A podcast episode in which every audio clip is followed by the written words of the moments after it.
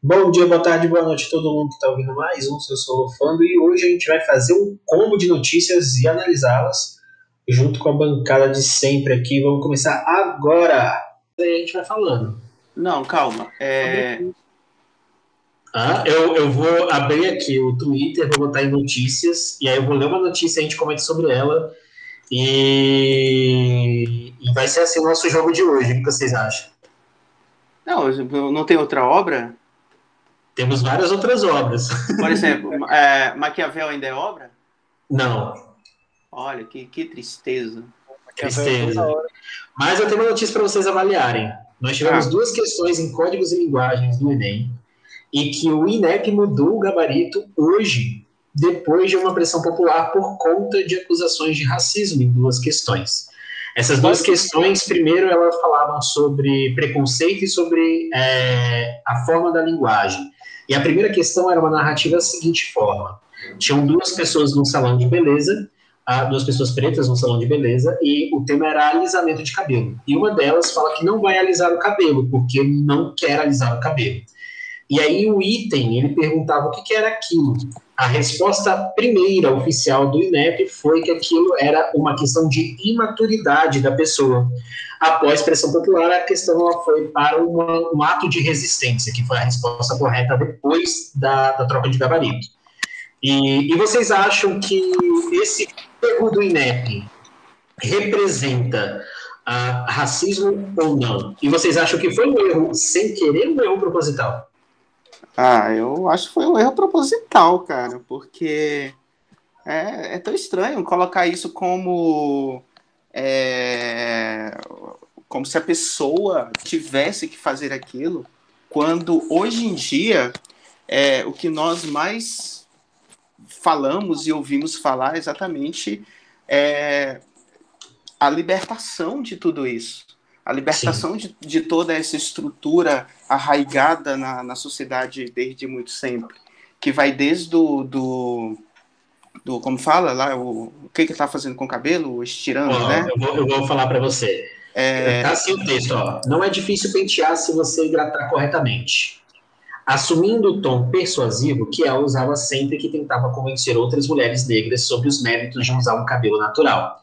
Aí ela pergunta o seguinte: a passagem do romance, do romance da escritora nigeriana traz um diálogo entre duas mulheres negras, a cabeleireira, Aisha, e a cliente, Ifemelu.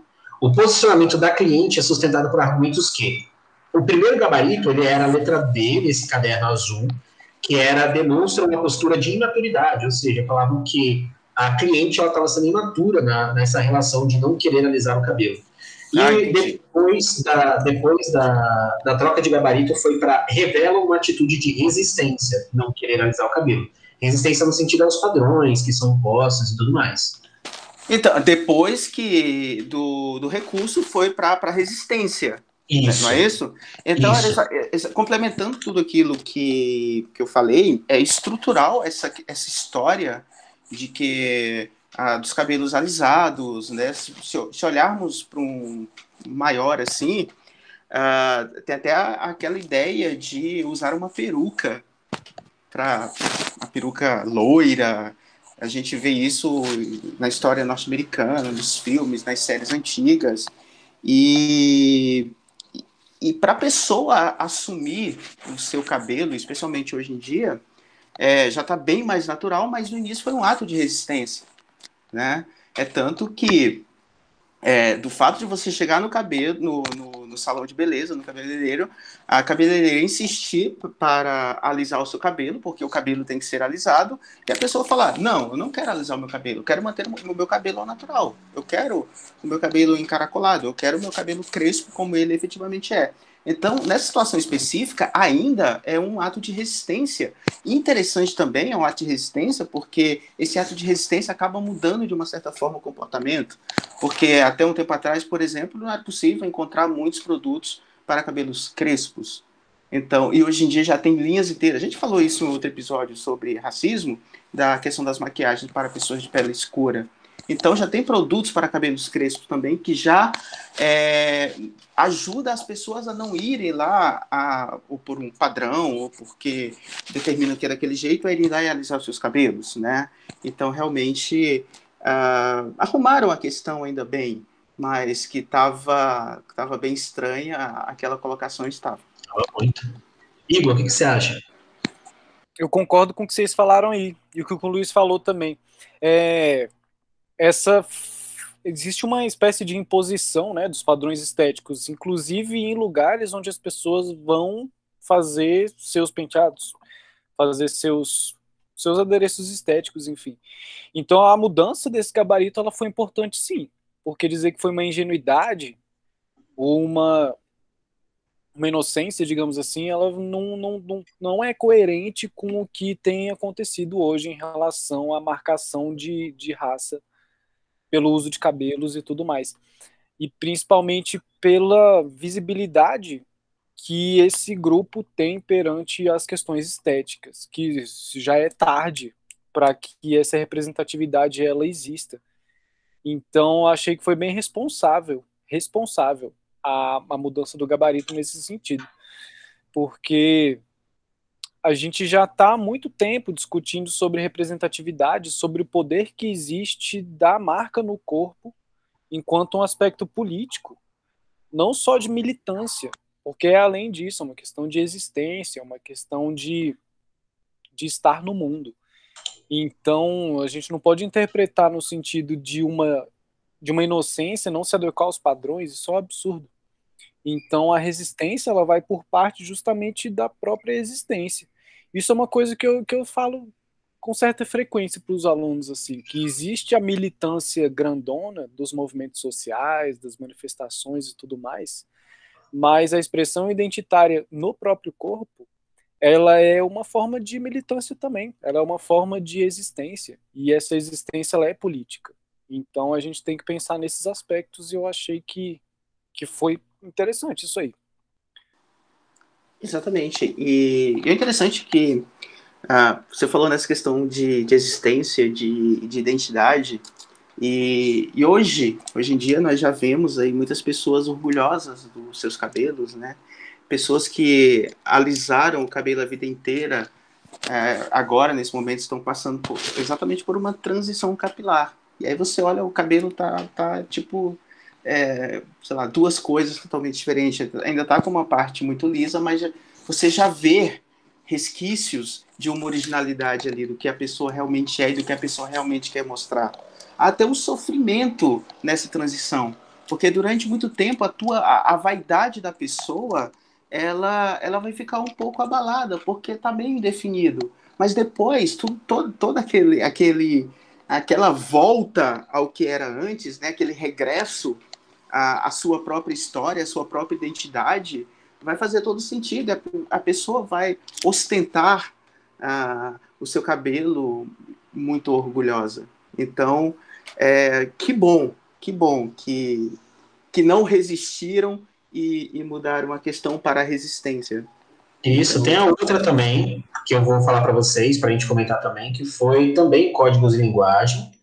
E ela falava sobre pesquisa na internet, principalmente em, em buscadores como Google e assim vai. E aí o texto ele falava que ao digitar nomes comuns entre negros dos Estados Unidos, a chance, a chance dos anúncios automáticos oferecerem checagem de antecedentes criminais podem aumentar em até 25%.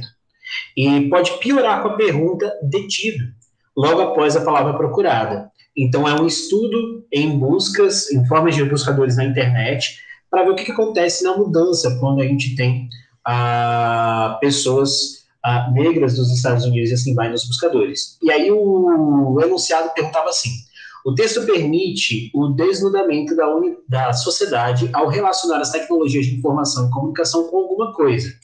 A resposta primeira que o INEP deu para a gente foi a letra C do caderno azul, linguagem. Só que a resposta que eles consertaram depois foi preconceito, letra B, de docinho, tudo bem? E, e eu acho que entra de novo nessa margem que a gente está discutindo, sobre todo o processo simbólico de marginalização, de segregação, que é histórico-cultural, ah, dos processos das Américas, né, no sentido geral, por conta da, da, colonização europeia e tudo mais, da visão etnocêntrica, e também a gente tem que começar a discutir sobre as formulações desses gabaritos, até porque, ah, como vocês hoje disseram, eu concordo, ah, essa prova ela está pronta há muito tempo, né? Ela foi adiada, ela já estava pronta para acontecer no final de outubro, início de novembro do ano passado, ah, e ela foi adiada por motivo de pandemia, ou seja, houve tempo, bastante tempo hábil para se colocar um gabarito adequado nessa prova. A, a, a mudança de gabarito hoje é, indica claramente um processo que não foi um erro aleatório ou um erro, né, um erro grave, e que ainda bem que houve a mudança e que também mostra como que a sociedade ela está observando os processos no qual ela está inserida, né? O que é muito bom. E que também é uma lição para o poder público, né? Que a gente não está mais numa era em que o principal meio de comunicação ele é isolado. Existem vários meios de comunicação, existem várias pessoas cobrando e eventualmente você será visto na sociedade atual. Então é muito complexo, mas ao mesmo tempo bem interessante de ver que houve essa mudança. Então foram dois itens bem interessantes que mudaram, que claramente deveria estar na nossa parte também, né? De, de sociologia e ciências humanas, mas que foi para códigos de linguagens e está tudo bem também. Mas é uma coisa bem doida né, que aconteceu no dia de hoje. O que vocês acham sobre esse segundo item que eu mencionei? Eu acho essa mudança também muito importante nesse gabarito, porque eu teria marcado preconceito também pelo texto da questão. E se o gabarito saiu como linguagem, consegue manter aí, com o gabarito sendo linguagem, mantém uma superficialidade muito grande dentro do que o texto está trazendo. Porque se a gente relacionar a tecnologia da informação e comunicação, é óbvio que a linguagem ela vai estar envolvida. Só que o texto ele não trata disso. O texto trata, trata justamente de sugestões de busca de antecedentes criminais caso você coloque determinados nomes lá no, no campo de pesquisa. E isso mostra justamente a definição de preconceito. É, e, e vale esse comentário aí mesmo, Gabriel. Tem muitas questões do bloco de linguagens que são completamente sociológicas e lidam com temas bem delicados de desigualdade, principalmente sobre racismo e sobre as novas tecnologias aí. E, e o bloco de humanas, ele ficou mais focado na questão ali do mundo do trabalho, uns aspectos muito clássicos, assim, muito, muito antigos, sobre a questão do, do modo de, de produção e tudo mais, sem muitas polêmicas, sem muita profundidade. Aí o bloco de linguagens ele foi mais a fundo, assim. Ele traz muitos aspectos de das ciências humanas e coisas que a sociologia trata. Tanto que muitas dessas questões do bloco de linguagens poderiam estar no bloco de humanas tranquilamente. Assim.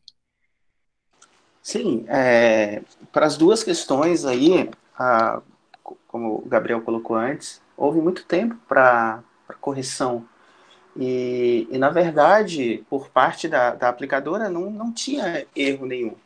O erro foi detectado quando as pessoas foram lá e fizeram e acharam aquilo. Quando saiu o gabarito, efetivamente, é, hoje, né? Porque. É, e as pessoas até caramba, mas eu, eu, tinha certeza que, que era resistência, eu tinha certeza que era preconceito, e, na verdade, a visão de quem produziu aquela questão estava é, exatamente o contrário. Para eles estavam certa. Então, como a pressão pública, a opinião pública, a pressão popular foi muito grande, e que bom que nós temos essa, essa facilidade hoje em dia, essa rapidez hoje em dia para resolver as coisas, que se não trocassem, ia, ia, ia pegar muito mal. Então, que bom que trocaram, mas que, que horrível que estava certo para quem produziu aquilo, infelizmente. Sim, sem dúvida. Vou fazer aqui uma rodada nova, porque nova notícia para a gente analisar agora é Justiça de São Paulo suspende volta às aulas presenciais. Então, Estava tudo planejado para o retorno no dia 8 de fevereiro, só que isso não vai acontecer. As voltas aulas presenciais é suspensa. E o estudo aponta que o Brasil como o pior país na resposta à pandemia. Um estudo que foi feito lá na Oceania recentemente apontou o país como o 98 na forma de resolução ao conflito pandêmico que a gente está tendo agora. Ah, isso tudo no meio de um caos no número de mortes que o Brasil está chegando, é, e também no caos da vacina. junto ainda com outras notícias sobre supostos dados vazados de corrupção no Planalto em torno de algumas compras que foram realizadas lá no portal da transparência, que foi desativado após a galera ter descoberto algumas coisas interessantíssimas para a gente. O que vocês acham sobre isso? Tudo. Bom, é, é, é muita coisa, né? O Brasil, o Brasil, é, o Brasil não é para amador, assim. Acho que viver aqui é, voltando à palavra, é, é resistência, cara, porque é, é, triste, é angustiante ver como as coisas se desenvolvem aqui. Lembrando que ele é o 98 de 100, né? Então, olha como estamos bem aí na gestão da pandemia. O cara analisou 100 países, esse, esse órgão lá no Austrália, né? Australiano. E de 100 países, o Brasil ficou ali em 98 aí como um dos piores na gestão da, da pandemia. É, tem toda essa problemática da vacina, assim, a gente a gente fala aí do, dos governantes e tal. É interessante, a gente falou de, de Platão agora há pouco, lá no na Apologia de Sócrates, e, e tem uma frase de Platão que, que eu acho genial e ela se aplica é, especialmente na nossa sociedade hoje em dia. Quando ele fala, por exemplo, que o, o parlamento, em uma democracia, o parlamento é o reflexo do povo. Se o parlamento é corrupto, isso quer dizer que o povo é corrupto, porque foi o povo quem colocou essa galera lá no parlamento. E, e nós estamos é, presenciando exatamente esse reflexo. É, nós estamos vendo exatamente isso. O comportamento de lá está sendo reproduzido aqui. Eu fiquei chocado com uma imagem que eu vi aqui agora há pouco. Isso foi semana passada lá em Maceió. Não sei se vocês viram. Uma senhora dos seus 90 anos, ela vai tomar a vacina e, e a família pede para a cuidadora fazer uma, uma foto no momento da vacina, porque ela já está há 10 meses sem ver a família e tal, para ver que ela estava tomando a vacina. A pessoa lá da saúde, da enfermagem, a, a atendente de enfermagem, ela enfia a agulha no braço da mulher, mas ela não coloca a vacina, ela não aperta, ela simula. Como assim? Você não viu esse vídeo, cara? Tá aí, tá, ver. É, viralizou hoje, depois você procura aí. E, assim, eu vi aquilo e eu fiquei chocado, cara. Falei, como uma pessoa é, tem a maldade de fazer isso com uma. Com, primeiro, não pode fazer com ninguém, mas é uma senhora de 90 anos que corre mais risco do que eu, do que você, do que nós aqui. E essa pessoa vai lá e engana a pessoa ela fica emocionada, ela chora porque ela está tomando a vacina. Quando volta para casa, que vão ver o vídeo, percebem que a pessoa não aplicou a vacina.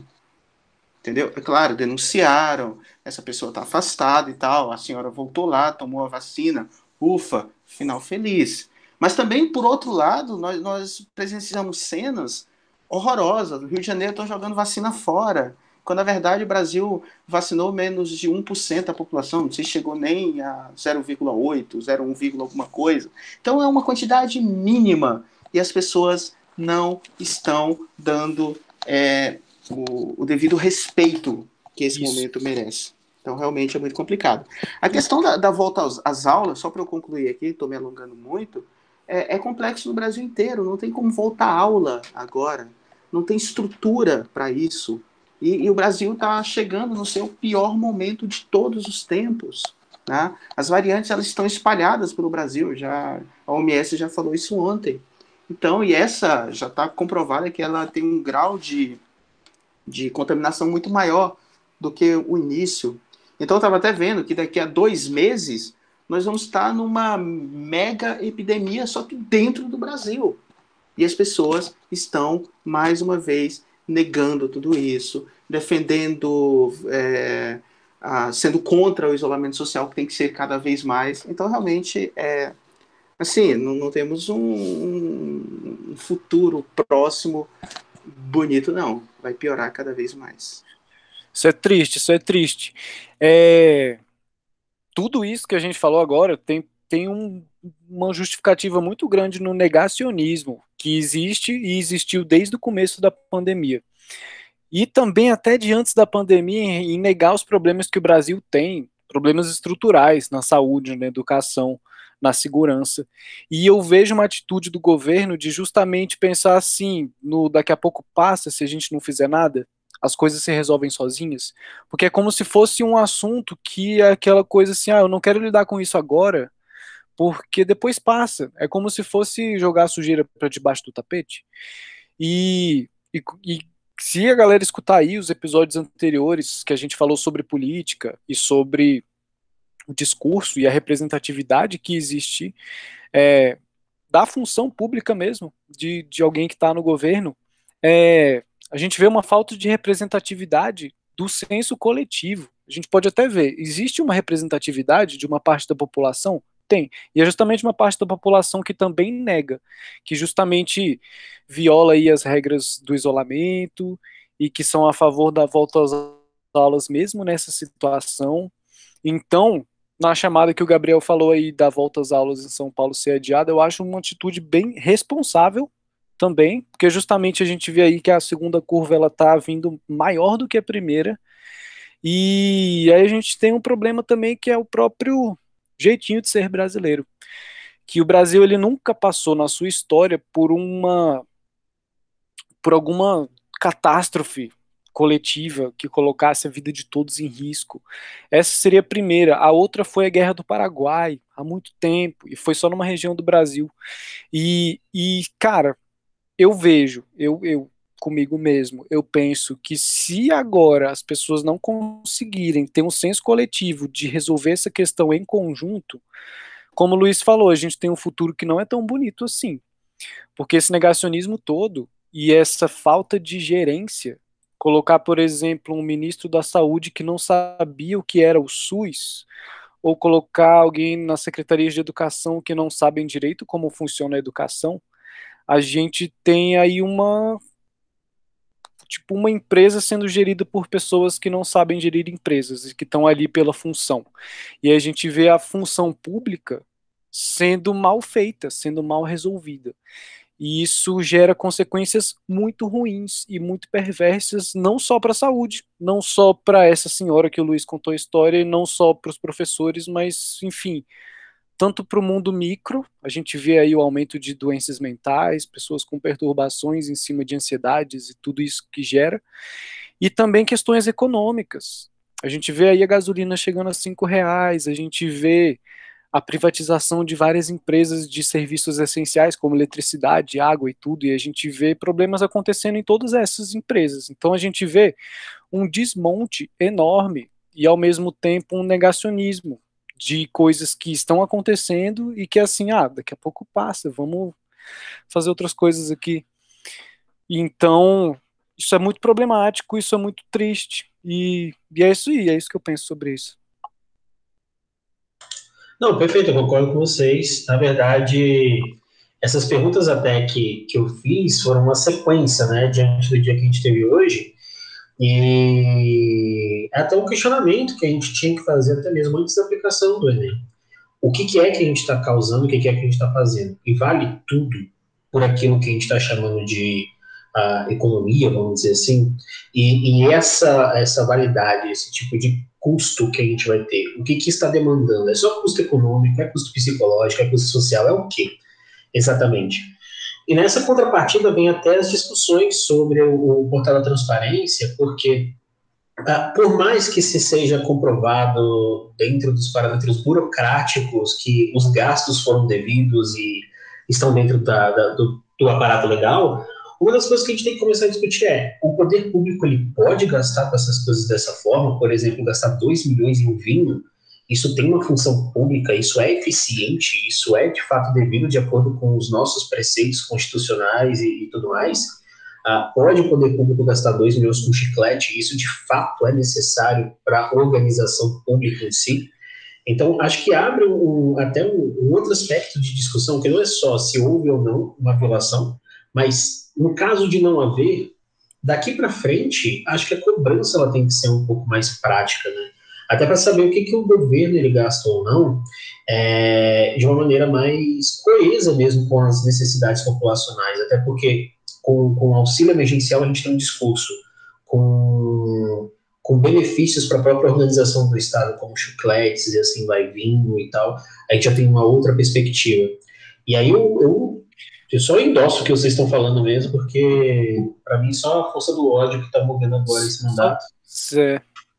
Só fazer um comentário rápido aqui, antes do Luiz falar. Rapidinho, Luiz. É, quando o Gabriel fala aí essas perguntas, existe ainda uma falta de revolta da população em torno desses gastos que não têm uma função pública aparente, isso precisa ser investigado, mas de uma certa é, admiração de pessoas que estão no poder, independente do que elas façam. Então é como se fossem as regalias que pessoas da aristocracia podem ter porque elas são ricas, é porque ah, eles podem. E aí eu vejo esse discurso dominando, assim, o, o senso comum de boa parte da população brasileira e dizer que isso não tem problema, porque eles estão no poder e quem está no poder ele tem direito a essas regalias. E aí as pessoas esquecem dos próprios direitos e esquecem da função que a pessoa tem a exercer, justamente em relação a essa pessoa que diz que elas podem ter isso que elas têm. Então existe essa essa relação de classe mesmo entre pessoas que estão ali na cúpula do poder e pessoas que estão do lado de fora olhando justamente pensando que essas pessoas do poder elas podem ter essas regalias e gastar isso e gastar com aquilo, não tem problema, porque eles podem. E ao mesmo tempo existe uma, um apagamento da importância que a função pública tem para a gerência do bem comum. Que as pessoas não sabem o que é bem comum. E isso, é, isso é bizarro. É que o problema era antes, né? Era para aquela estrutura do passado era que estava toda errada, tinha que ter ser, tirada e agora está tudo bem. Então eu, eu, eu, compartilho do, da tua angústia, Igor, quando você fala que ah, não há uma reação, as pessoas não têm reação para nada.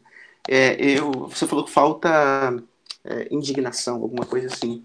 E não falta, eu, eu, eu fico muito indignado, você fica indignado, Gabriel fica indignado. Mas qual o raio de ação que nós temos? Né? Por onde nós podemos? Nós podemos, isso é uma ação. Né? Isso é ação. Nós, nós praticamos esse tipo de ação o tempo todo. É compartilhar uma notícia, é fazer uma cobrança, que é o que tem que ser feito. Só que todo mundo deveria fazer isso, mas não fazem. Né? Então, ah, o, o, comodismo, a acomodação das pessoas é, é realmente é assustadora. E só para compartilhar uma informação que, que, que, eu vi aí, que ah, os militares eles precisam de chiclete e tal, faz parte da ração. É, é interessante que, não sei porquê, eu fiquei cinco anos no exército, mas eu nunca ganhei um chiclete na vida lá. Aí. Assim, e tem uma galera dizendo que o leite condensado era para as merendas escolares também. Pô, fiquei muito tempo na escola também, não tinha leite condensado, não. Pois é. a gente vê a, a gente vê a justificativa dessas atrocidades mesmo, que eu vejo como uma atrocidade justamente usar o, o dinheiro público para algumas outras coisas assim. É, e vinha a justificativa na cara de pau depois, dizendo não, mas era para merenda escolar. Ou falar não, era para treinamento do exército. Ou não, era com isso ou com aquilo. Aí sempre vem esse papinho depois dizendo que era para alguma coisa mais séria. E, e, isso cai nas redes sociais, que esse governo ele utiliza muito as redes sociais para justamente disseminar as ideias rápido. E é isso que falta, Luiz, também eu acho, que justamente o que, que, que as pessoas indignadas têm feito? Porque eu acredito que muitos que vão escutar esse episódio aqui, eles também estão indignados. Muitas pessoas estão indignadas. Só que e aí, o que está sendo feito? A gente faz várias coisas. Agora, existe uma não sei se é uma, exatamente uma falta de estratégia, porque não é essa palavra também, mas justamente tentar fazer um discurso que se opõe a esse, mas para ir além do discurso também, que exista uma prática em torno de uma função cívica que as pessoas devem ter, assim. E isso remonta mesmo à estrutura toda do Brasil de uma de um envolvimento tão sério com a vida pública por parte da população assim. E, e essa essa admiração pelos cargos públicos como se fossem pessoas especiais, independente do que elas façam, isso é muito indignante, sabe? E, e sim, a gente precisa fazer, e a gente faz. Agora é muito difícil competir com coisas que viralizam tão rápido nas redes sociais, nos, nas redes de WhatsApp da vida e tudo mais. Então, existe barulho sendo feito ao contrário, de resistência. Agora, precisa ser mais alto. É, o problema é que a resistência é, não lança mão de artifícios como a não resistência. Por exemplo, é, toda essa robozada que existe aí nesse meio, que prolifera é, as informações, os, as fake news assim em segundos, em milésimos de segundo. Uh, do lado de cá é mais lento, porque não tem toda essa estrutura. Então, realmente é mais, é mais complicado, né? A gente explica mais as coisas, a gente fala mais, a gente tem os fatos para como preocupação. Então, realmente, tudo isso é muito complicado e, e mais difícil. Mas é assim, cara, é aquele negócio. É resistência, resistência é isso, né? Resistir é isso. A própria palavra já diz. Você está resistindo.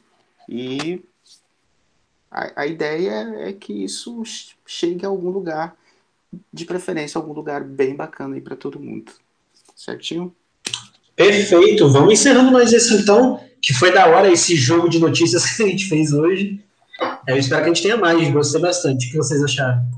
Não, Pode bom. E se for, se for fazer isso, todo dia vai ter tópicos, né? Porque é isso, é isso. A, a, é... produção de notícias bombásticas aqui para nós é não é não diária, para, não. É de, é de, hora em hora. É, assim, é, é de hora em tipo, hora.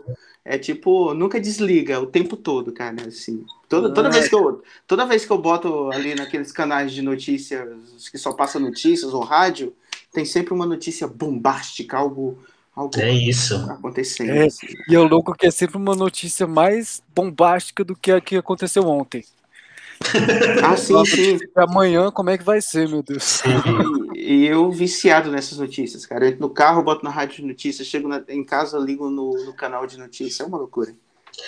Perfeito. Então vamos encerrar aqui com o nosso tchau. A gente volta, então. Parece que esse quadro vai ficar, talvez. Você aí, ouvinte, vai Dizer aí pra gente nos comentários, nos e-mails, nas redes sociais, se vocês quadro querem ou não. fixo. Um quadro fixo. Inauguração do nosso novo episódio. É, e a gente volta em breve, então. Digo tchau. Até mais. A gente volta a ouvir vocês também na próxima. Falou, um abraço. Falou. Tchau.